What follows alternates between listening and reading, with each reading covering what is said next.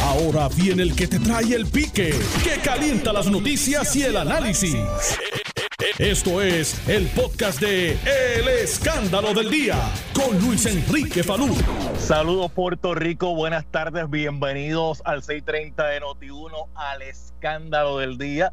Les saluda Luis Enrique Falú, son las 12.05 de la tarde. Amigo Yun Yun Echevarría, te estoy bregando eh, tu chequecito del estímulo, tranquilo, que estoy bregando con el asunto. Tengo por aquí a la doctora Marieli González eh, con nosotros, a quien le doy las buenas tardes. Gracias por contestar nuestra llamada.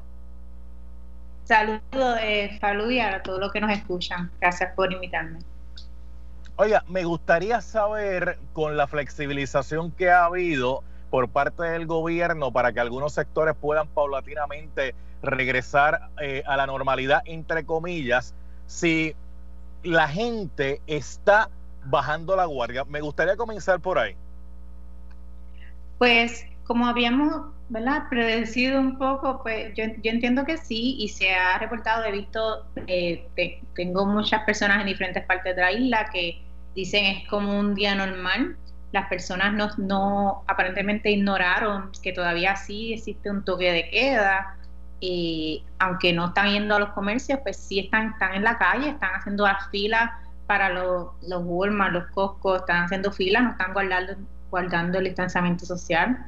Así que yo entiendo que, que el efecto pues se ha notado y eso pues lamentablemente se va a reflejar, ¿verdad? Esperemos que no, pero muy probablemente se va a reflejar en una oficina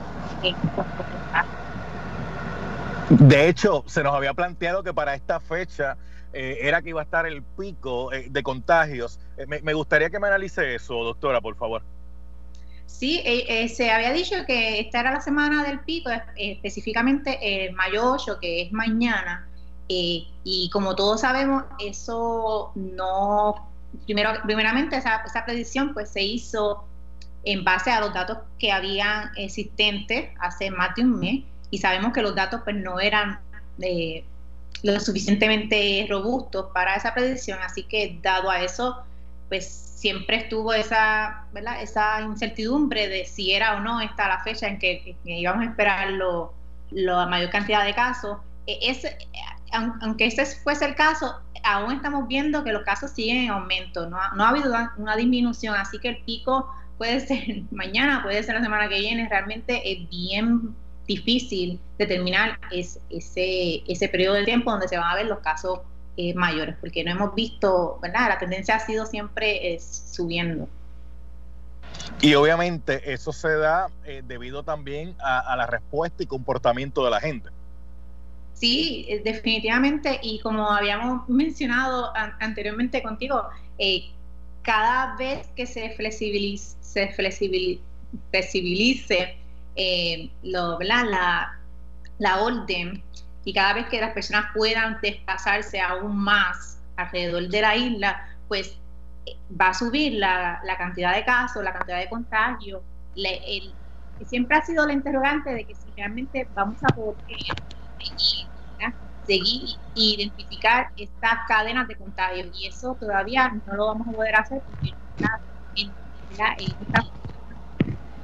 el rastreo y las pruebas que necesitamos para poder identificar estas cadenas. Que si no tenemos estas cadenas de contagio identificadas, pues no vamos a poder saber por dónde estamos el, el, virus y qué limitaciones o qué eh, cambios se le pueden hacer a esta, esta nueva orden o este nuevo um, protocolo de apertura.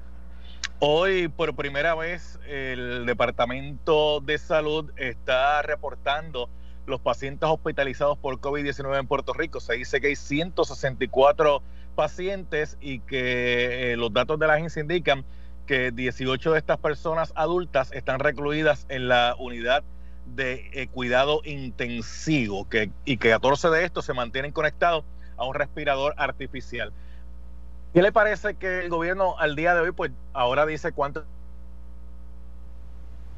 por el, por el COVID-19? Pues es cierto que es bueno tener, ¿verdad? Mientras más data uno tenga, pues mejor el panorama que tenemos. Es bueno tener esa data eh, nos hacen falta, nos sigue haciendo falta más y mejor data. Y esto es porque, como siempre ¿verdad? hemos explicado, tan, pronto empiecen a subir los casos, si, si ese ¿verdad? es lo que termina pasando, esa capacidad hospitalaria va a ser, va a subir o va a disminuir más bien exponencialmente, o sea, no vamos a ver una o dos camas cada día, vamos a ver que entonces vamos a necesitar muchísimas más camas de las que tenemos. Y, y, aunque estamos viendo los pacientes de COVID hospitalizados, y ese es una buena, es una buena, es un buen indicio que, no hay tanto, la capacidad completa de los hospitales está casi al 50%. O sea que eh, cuando se acaben las camas de, aislamiento, vamos a las camas. que tener en consideración que no estamos a una capacidad baja, sino que ya los hospitales están utilizando y cuando, y cuando esto empieza a acelerar, si, es que empieza a acelerar, pues entonces ahí es que vamos a tener la preocupación de no poder hacer las medidas necesarias para tener más camas adicionales. Doctora Marieli González, para finalizar, porque sé que tiene otros compromisos, ¿alguna sugerencia que usted entienda que en este momento se le deba brindar a las autoridades para que estos puedan, verdad, pues, bregar con esta situación del COVID-19?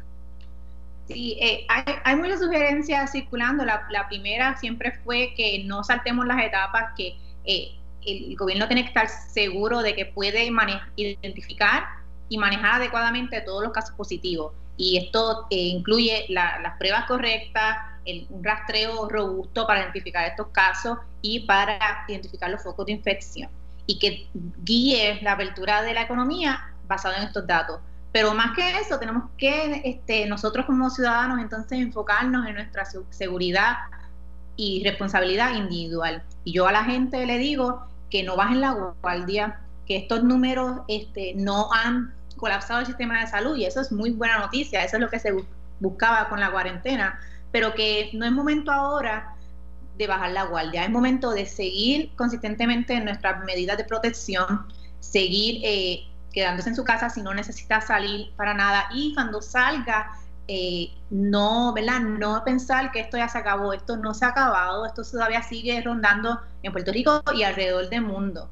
Así que este, eso es bien importante tenerlo en mente, de que aunque empecemos a abrir la economía, eso no quiere decir que todo está bien. Eso quiere decir que ahora es que tenemos que seguir fuertes y consistentes en nuestro, nuestro esfuerzo de protección Muchas gracias, doctora Marieli González Coto, por haber estado un ratito con nosotros acá en el programa. Muchas gracias y que tenga buenas tardes. igual usted, gracias, gracias y gracias por invitarme gracias, gracias. Igual, igual para usted. En confianza puede enganchar allá la comunicación a la doctora Marieli González Coto. Estamos en distanciamiento físico, en distanciamiento social, eh, porque obviamente nos tenemos que proteger y nos tenemos que, cuidar. Doctor Víctor Ramos, el presidente del Colegio de Médicos Cirujanos, gracias por estar con nosotros. Buenas tardes, doctor. Buenas tardes, Palú, y buenas tardes por los Puerto Rico.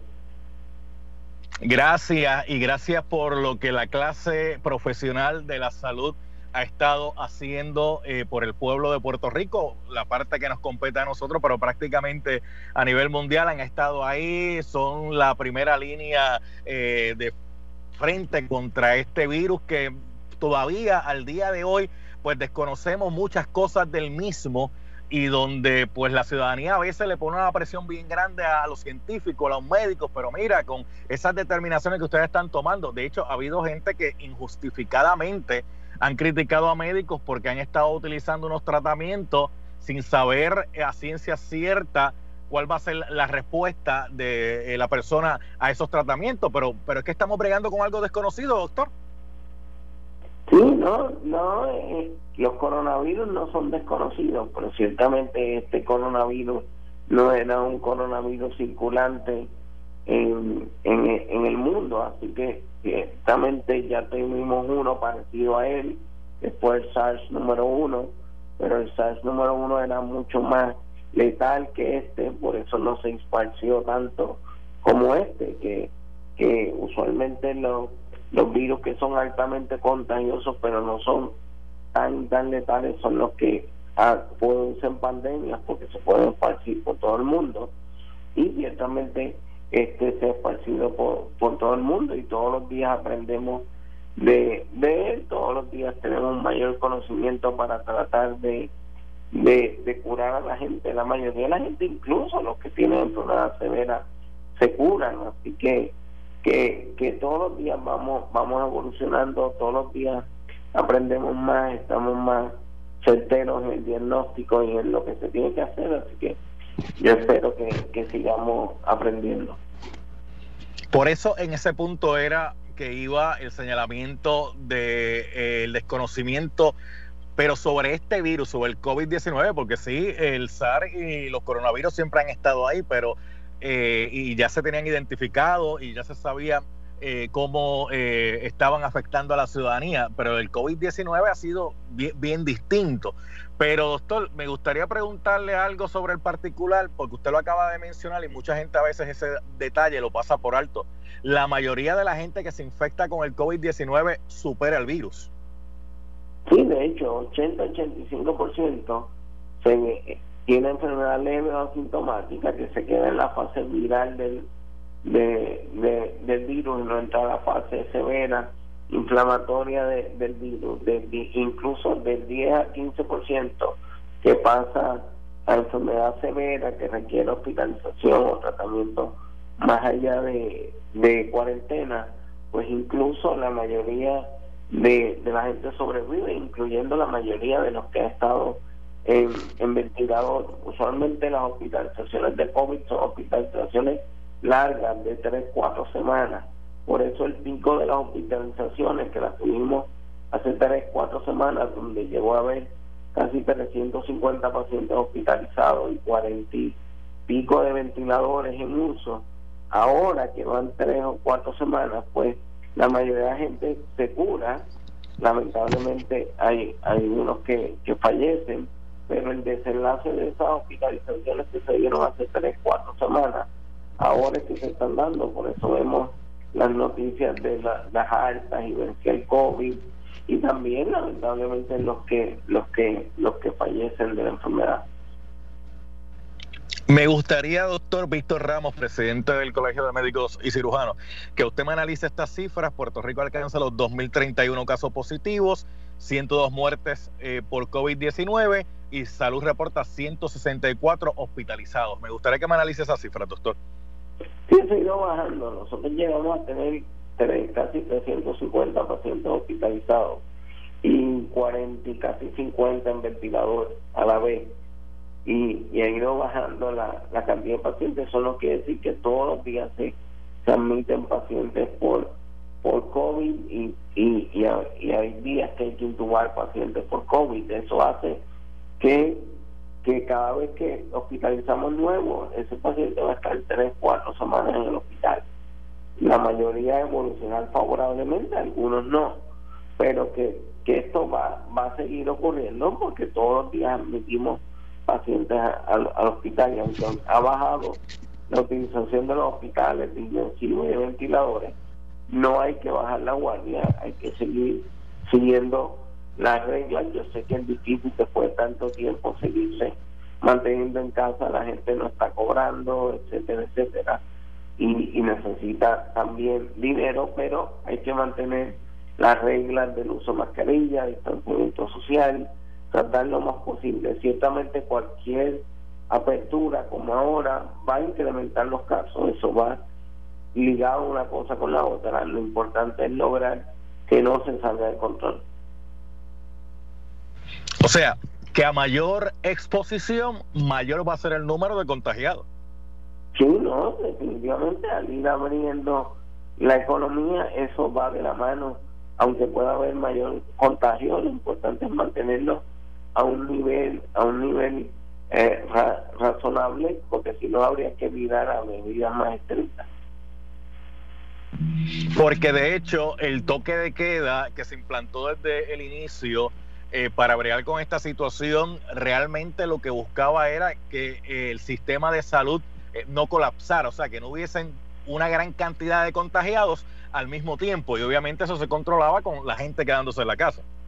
Sí, la idea es que no todo el mundo se, se enferme a la vez, no hay sistema de salud en el mundo y se ha demostrado que, que aguante que el 10% de su población se enferme severamente a la vez de lo mismo que fue lo que pasó en Italia, en España, en Estados Unidos, eh, que 10% de, de la gente que vive en Nueva York, que es un estado donde hay un montón de gente, pues se enfermaron todas a la vez. Y, y eso es lo que se trata de evitar con el, con el lockdown, de que, de que la gente se enferme severamente 10% de la población toda a la vez.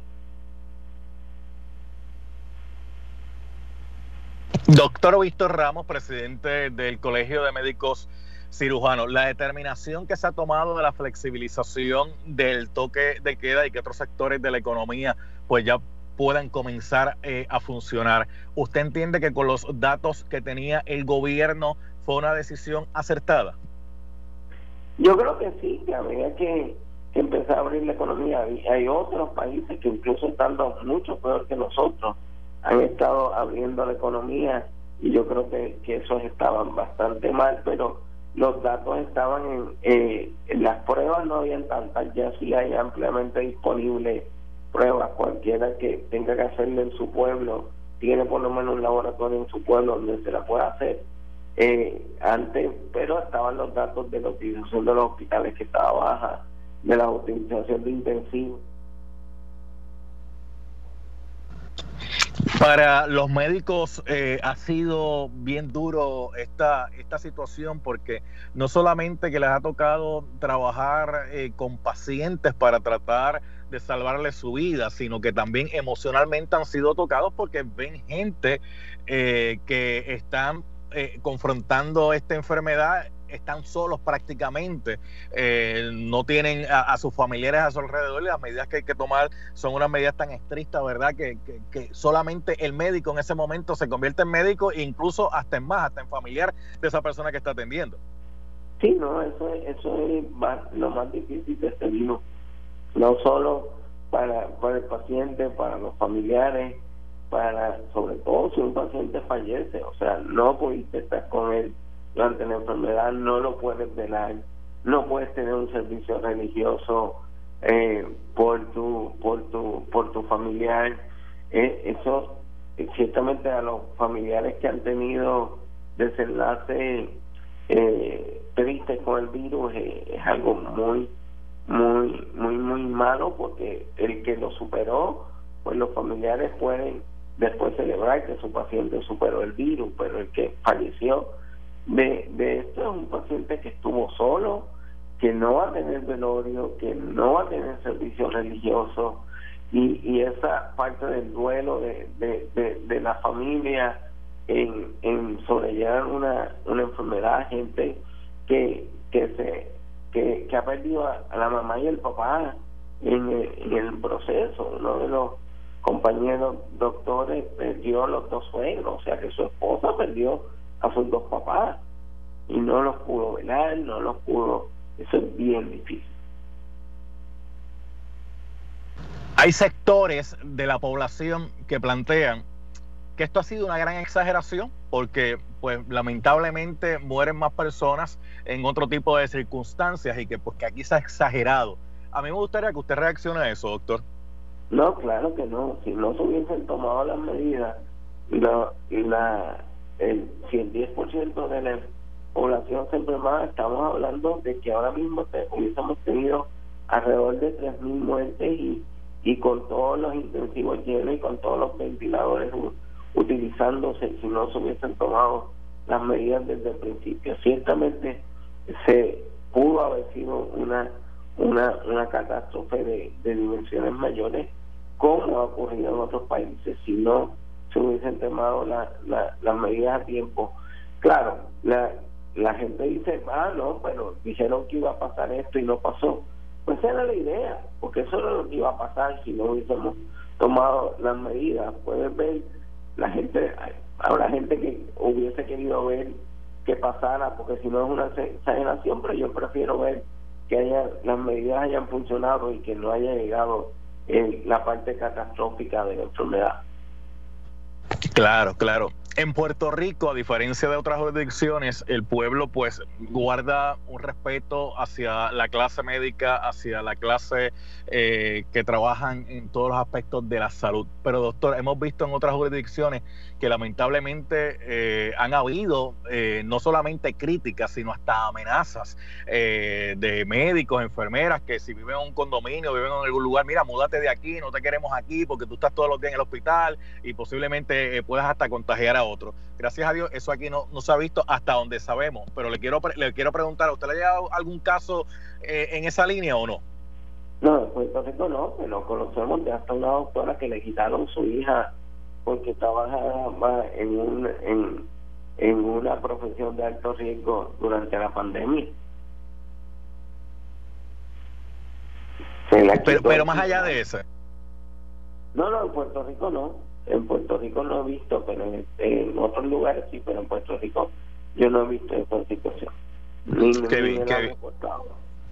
Qué bien, porque acá, está, acá estamos de verdad que agradecidos y sabemos que en la clase médica hay, mucha fatiga, son muchas horas, muchas horas al día, eh, mucho equipo que hay que utilizar, este no, no es fácil, no, no, es nada fácil. Sí, no, definitivamente nuestra preocupación principal ahora, incluso más que el COVID, son los pacientes de enfermedades crónicas que están por miedo al COVID han hasta abandonado sus tratamientos, pacientes de cáncer, de lupus, de esclerosis múltiple, de distintas condiciones.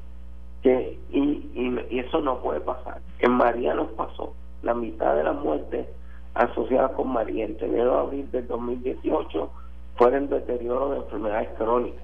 Y no puede ser que el rebote de enfermedades crónicas nos dé más duro que COVID y necesitamos a la gente que no abandone su tratamiento. El mensaje es quédate en tu casa, pero comunícate con tu médico. Tu médico te va a dar las instrucciones y si tienes que ir a hacerte un laboratorio, un tratamiento, alguna placa o incluso ir al hospital, se están tomando todas las medidas de, protección y no queremos que rebote de deterioro de enfermedades crónicas no esté más duro que el COVID.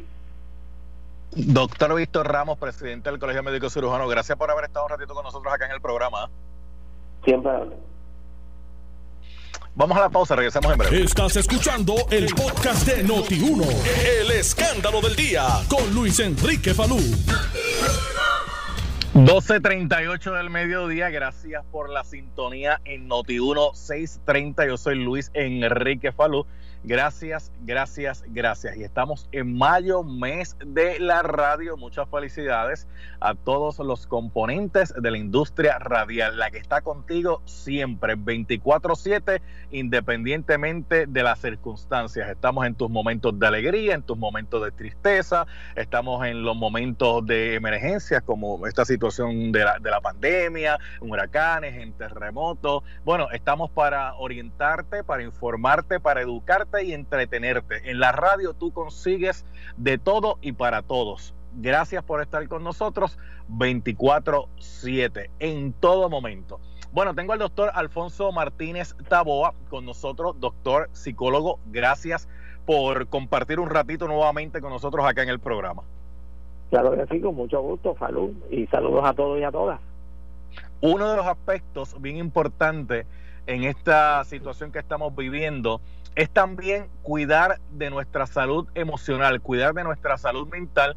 Hay ansiedad, hay temor, hay gente en este momento con desesperación, personas que perdieron el empleo, eh, no han logrado todavía eh, accesar al departamento del trabajo para poder solicitar su desempleo, personas que no saben si con esta situación de momento cuando eh, se normalice entre comillas la, la, misma puedan regresar a su trabajo porque no saben si su trabajo va a estar ahí. De hecho, hay una cadena eh, grande ahora mismo aquí en Puerto Rico que ha dicho que va a cerrar sus tiendas que ante esta situación. O sea, esos empleados ya, pues lamentablemente se, se quedaron sin, sin su plaza de, trabajo. O sea, hay, hay, mucha ansiedad y me gustaría que usted siempre nos traiga una palabra de aliento a nuestro pueblo, una, una palabra ¿verdad? De, sosiego, porque es muy importante también eh, en, en esta situación. Pues mira, yo comparto contigo la preocupación que estás trayendo de la salud mental y también de eh, lo que va a suceder con los empleos. Eh, se están empezando a hacer unos estudios que ya están saliendo en las revistas científicas que tiran unos datos como lo siguiente. Mira, la American Psychiatric Association dio un estudio con una muestra nacional hace unas poquitas semanas. Mira, mira estos resultados. El 48% de los encuestados, estos son muestras nacionales, estaba ansioso por temor de contraer el virus. El 40% temor de morir. 62% mostró mucha ansiedad por temor de que se enfermara a sus seres queridos. 36% piensa que su salud mental estaba muy afectada, que eso es altísimo. 59% de esto le estaba afectando de manera severa su diario vivir. Y 57% dijo que tenía mucho temor de que la pandemia traiga problemas económicos en su hogar. Eh, ese estudio, que es bastante reciente, eh, refleja, por lo menos en los Estados Unidos, porque aquí no se ha hecho nada, que unos porcentajes eh, altísimos, estamos hablando 40, 50, 60% de la gente, está pensando que esto va a tener un impacto en todos los aspectos económicos, en su salud mental, en tu estilo de vida, que va a ser diferente. Y específicamente lo del trabajo es bien importante porque como tú estabas mencionando, lo que uno más o menos se sospecha, leyendo los economistas, es que eh, muchos negocios se van a afectar y va a tardar quizás un tiempo largo estabilizar estos negocios. Y el trabajo deja en ti cuatro cosas importantes. Te da significado a tu vida. Tú tienes un propósito cuando tú estás trabajando, haciendo lo que sea. En segundo lugar, tú valoras lo que tú haces. Tú te sientes útil, ya sea de cocinero, de doctor, enfermero, de mecánico. Tú, yo estoy aquí porque, porque estoy haciendo algo de valor. En tercer lugar, fortalece tu autoconcepto, porque tú piensas mejor de ti, porque yo tengo unas destrezas, yo tengo unas habilidades, y como tengo esto, las, las pongo a la disposición de la demás gente. Y algo bien importante también es que en el trabajo mucha gente eh, tiene interacciones sociales significativas. Ahí a veces tiene sus mejores amigos, sus compañeros, allí habla, allí se desahoga, tiene apoyo. Y el, si tú no tienes trabajo, tú pierdes eh, básicamente esos puntos que he dado. Y básicamente uno pasa a veces más tiempo en el trabajo que en la casa. 8, 9, 10 horas en el trabajo. A veces en tu casa tú lo que estás son dos o tres horas y a dormir. Así que este aspecto de la salud mental y el desempleo, que ya lo tenemos y cómo se va a ir resolviendo, yo pienso que es un reto bien grande que tiene este gobierno y los otros gobiernos también, de cómo va a manejar la salud mental de la gente cuando eh, la cosa vaya poco a poco, entre comillas, normalizándose. Es un objeto bien, bien grande de cómo se va a manejar esa situación. Y ahora mismo, doctor Alfonso Martínez Taboa, con esta situación que estamos hablando, van a haber empresas que el impacto eh, económico lo van a poder eh, sostener, pero van a haber otras empresas, pequeñas y medianas empresas, que no van a poder con, con, el mismo. Por ejemplo, mire, eso de trabajar mediante citas, pues hay unas empresas que lo van a poder llevar a cabo.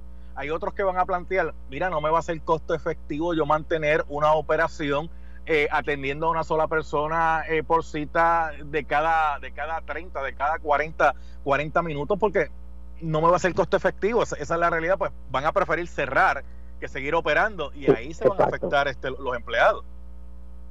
Sí, eh, básicamente o sea, lo que se visualiza es que van a haber muchas empresas, especialmente pequeñas, que no se van a poder mantener. Eh, el nivel de desempleo eh, va a estar en unos niveles bien altos, eh, históricos quizás.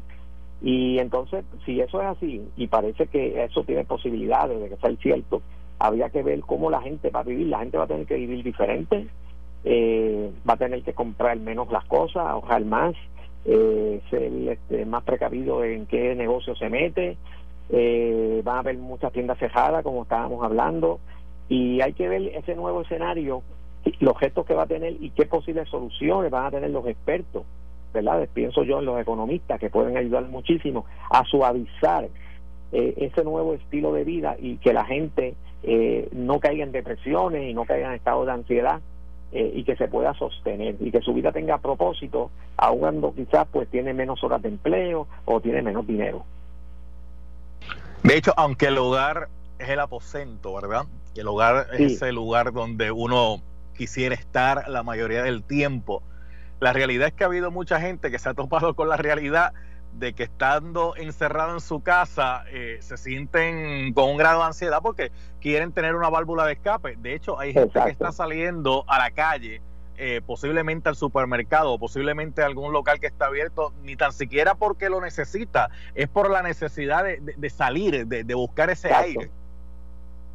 Sí, sí, o sea, hasta lo bueno, mucho, mucho, mucho, ya no es tan bueno, ¿verdad? Así que qué bueno que estoy en mi casa, pero 10 días, 20 días, 30, 40, 50, 60, 70, 80, todos los días lo mismo, lo mismo, lo mismo, la rutina, pues entonces ya uno llega a un momento donde uno se, se harta, vamos a decir, y uno quiere otras cosas, quiere actividades, salir, socializar, y verdad, eh, cada persona maneja esto diferente, hay gente que quizás ha estado solo mucho tiempo y este espacio dice, ah, pues es más o menos lo mismo, pero hay mucha gente que le encanta socializar, le encanta salir, le encanta ir a conciertos, este y esa gente quizá pues se le está haciendo mucho mucho más pesado esta desconexión y este este gesto social de, aislarnos.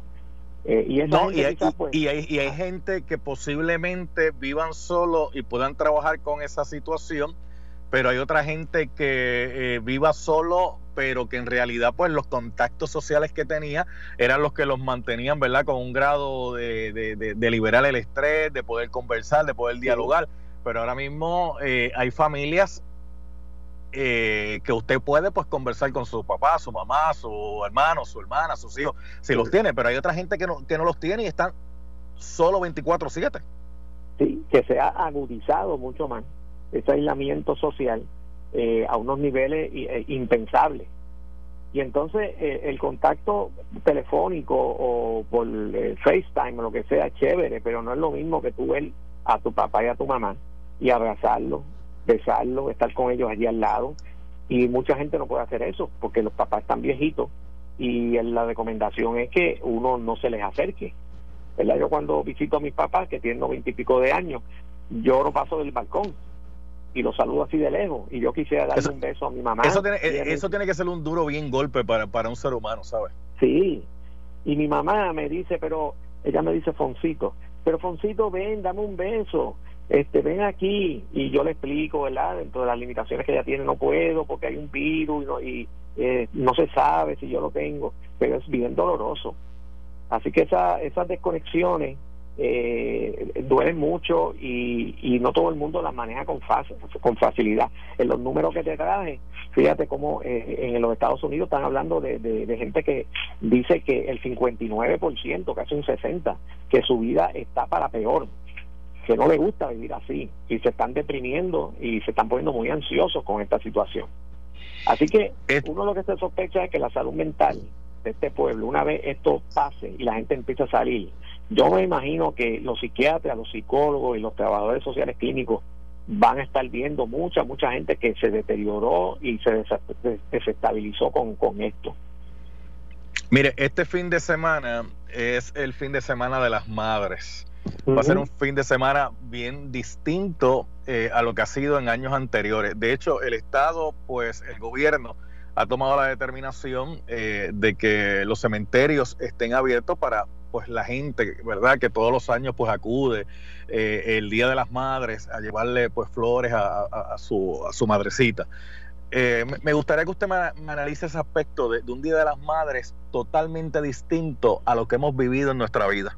Sí, totalmente diferente. Porque típicamente nosotros, especialmente los latinos, somos muy afectuosos y nos gusta mucho el contacto físico, nos encanta. Y al ver la mamá, si la mamá tiene tres hijos, ¿qué van a hacer? Eh, pues estarla abrazando, dándole besos, la van a llevar para acá, a lo mejor le comprar un bizcocho, vamos a cantar el bizcocho contigo, o salimos a un sitio a comer, eh, y vamos a pasar seis, siete horas fabulosos contigo. Pero ¿cómo va a ser ahora? Si tu mamá tiene, lo más seguro, más de 60 años, que son las poblaciones de riesgo, pues digo, si yo soy un hijo responsable o una hija responsable con lo que está pasando, yo no me voy a acercar a mi mamá, ni le voy a estar dando besos ni abrazos. ¿Verdad? Claro, eso, eso cada persona decide qué va a hacer con eso, pero yo no lo haría, porque quiero protegerla. Así que va a ser un día la madre eh, bien atenuado, eh, me imagino muy tecnológico, eh, de lejito, a lo mejor puedo ir, me siento lejos, pero obviamente va a ser diametralmente diferente a lo que hemos tenido, que es un día súper especial, de mucho afecto y de mucho amor y de mucho peso. Eso no creo que pase este año. Y Incluso va, a ser lamentable. sí, sí, eh, debe ser algo sumamente fuerte emocionalmente hablando. Y, me gustaría un comentario, doctor, sobre las personas pues que pues van a los cementerios, ¿verdad? Eh, en este día tan especial. Bueno, entiendo que los cementerios van a estar abiertos, según leí una noticia. Eh, eh, pues, obviamente eh, la gente va al cementerio a, celebrar la vida de quien fue tu madre en este momento. Eh, yo pienso que, y esta es mi conjetura, que los que tienen su mamá viva se le va a hacer más pesado este momento porque la van a querer, como te dije ahorita, la van a querer abrazar, decirle muchas cosas, quieren pasar 6, 7 horas, vamos a un restaurante bien bueno, nos, nos comemos. ¿Y qué es lo que te gusta, mami? Todo eso se va a perder o por lo menos la inmensa mayoría, ¿verdad? Si tu madre está muerta, pues ya tú lo aceptaste, eh, se supone, ¿verdad? Mucha gente va aceptando que los padres de uno se van a morir y va a ser un momento difícil, como siempre lo es, ir allí, llevar las flores, y a, mucha gente le habla mentalmente a su ser querido, eh, pero yo entiendo que el que tiene su mamá viva, eh, ese va a ser, el, el, espacio va a ser más jetante porque no va a poder hacer lo que en esta cultura es una es, como un hábitat, es algo que, que tú haces, que, que, te encanta, que tú estás esperando ese día para darle ese regalo, ese beso, ese amor, ese aprecio. Y esas cosas se van a ir eh, básicamente menoscabando. Sí, Sí, definitivamente.